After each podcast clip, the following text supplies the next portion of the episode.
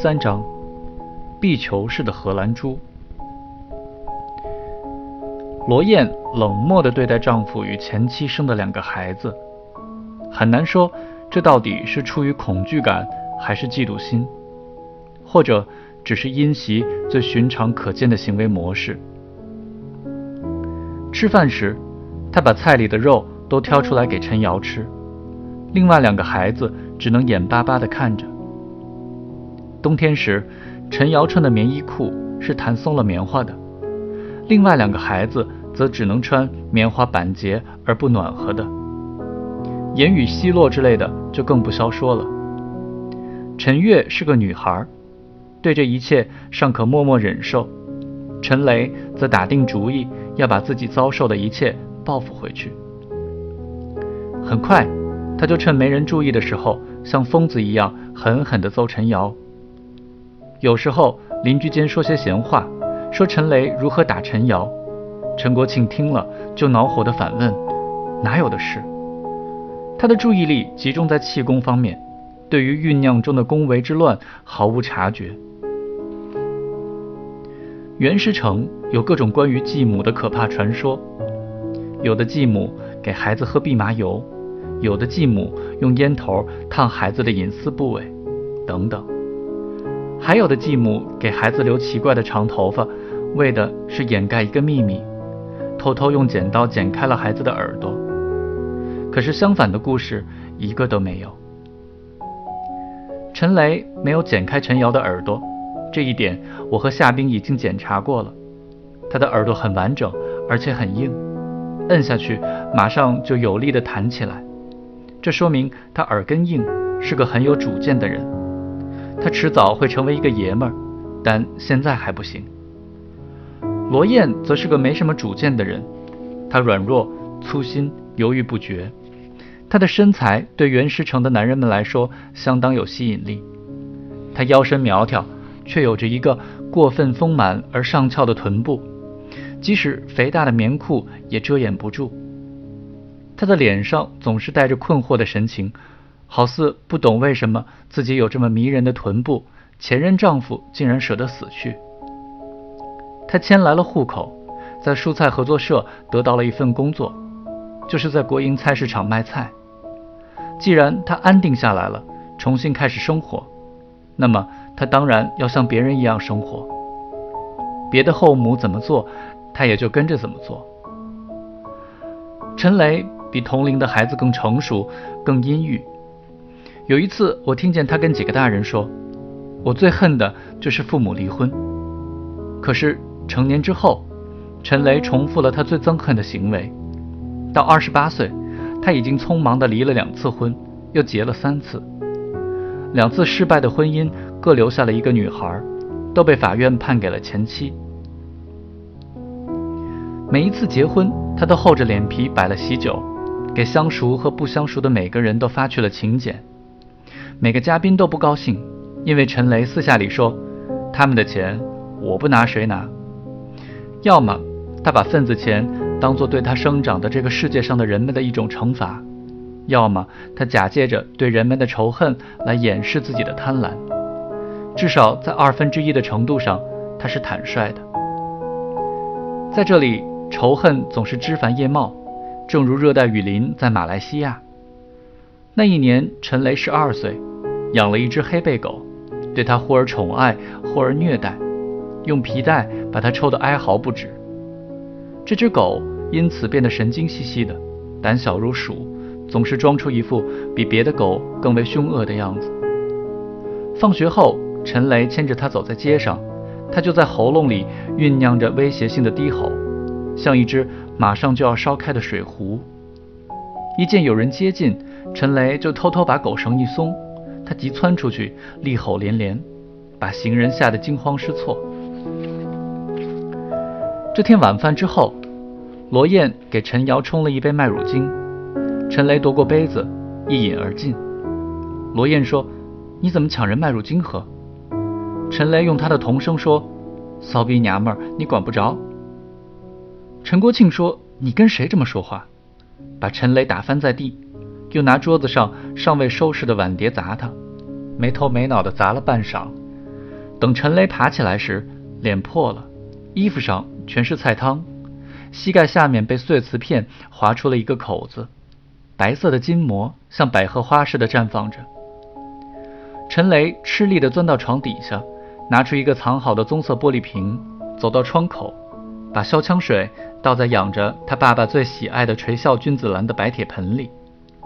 垂笑君子兰的成长期非常漫长，从发芽到开花至少需要八年。如今还有一年就可以开花了。白铁盆冒起烟来，植物在刺激性气味中颤抖哀叫着。陈雷又把消枪水倒在他爸爸第二喜爱的荷兰猪身上。死去之前，他像壁球一般在笼子里撞来撞去。以后睡觉的时候，你可别把两只眼睛都闭上。陈雷对他爸爸说：“除非你别护着这娘们儿。”陈国庆又踹倒陈雷，接着揍他，闷声不吭的挨完了揍，陈雷笑嘻嘻的去清洗伤口，倒像个胜利者。陈国庆则坐在椅子里，神色古怪，像在专心打通小周天。从此，他再也没敢触怒这个儿子。在鸭绿江街，这故事人尽皆知。一个敢于反抗后母和没良心的生父的故事，总是感人的。每个大人都相信陈雷是个不同凡响的孩子，陈雷因此自信满满。还别狗眼看人低，你们怎么知道我以后不能当大官？不久之后的一天，他已经站在街上，对着一帮大人说：“国家主席不是人当的。”这孩子多有志气。索玉琴。对乔雅啧啧赞叹，乔雅倒是嗤之以鼻。当主席，当流氓吧。这件事标志着这个家庭完成了革命。